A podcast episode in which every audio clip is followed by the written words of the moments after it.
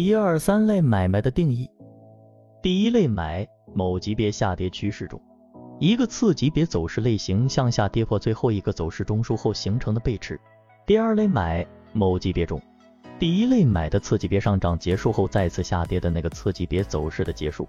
二买不一定只有一个，也有可能是几个，但一般不能超过三个。第三类买，某级别上涨趋势中，一个次级别走势类型向上离开走势中枢。然后以一个次级别走势类型回抽，其低部跌破中枢上边缘的中枢破坏，CJ 二买和三买有可能重合，往往力度是最强的。第一类卖，某级别上涨趋势中，一个次级别走势类型向上突破最后一个走势中枢后形成的背驰。第二类卖，某级别中，第一类卖的次级别下跌结束后再次上涨的那个次级别走势的结束。第三类卖，某级别下跌趋势中。一个次级别走势类型向下离开走势中枢，然后以一个次级别走势类型回抽，其高不升破中枢下边缘的中枢破坏。基地第二类买有三种可能的情况，例如一个五分钟底背驰后，第一类买上去的一分钟走势结束后，回头肯定有一个一分钟的向下走势，这个向下走势的结束就是第二类买。一最强的情况。第二类买刚好构成来下跌的最后一个走势中枢开始的震荡走势的第三类买，也就是第二、第三类买合一，这是最强的走势。这种情况的走势一般都对应 V 型反转的快速回升，是最有力度的走势。而最弱的情况，第二类买跌破第一类买，也就是第二类买比第一类买低，这是完全可以的。这里一般都构成盘整背驰。三，单性走势就是前面两者之间的走势。这种情况下，第一、第二、第三类买是一次向上，一个比一个高。站在来下跌最后一个走势中枢的角度，第一、第二、第三类买都可以呈是走势中枢震荡的结果。因此，在第三类与第二类买之间，可能存在着更多的走势中枢震荡走势，不一定如第一、第二类买之间是紧接着的。第二类与第三类买之间的震荡买，一般就不给特别的名称，当然也可以称是第二类买。注意，第三类买卖比第一、第二类买卖要后知后觉，但如果抓得好，往往不用浪费盘整的时间，比较适合短线技术较好的资金。短线操作一定要注意，并不是任何回调或者回抽都是第三类买卖，必须是第一次才算。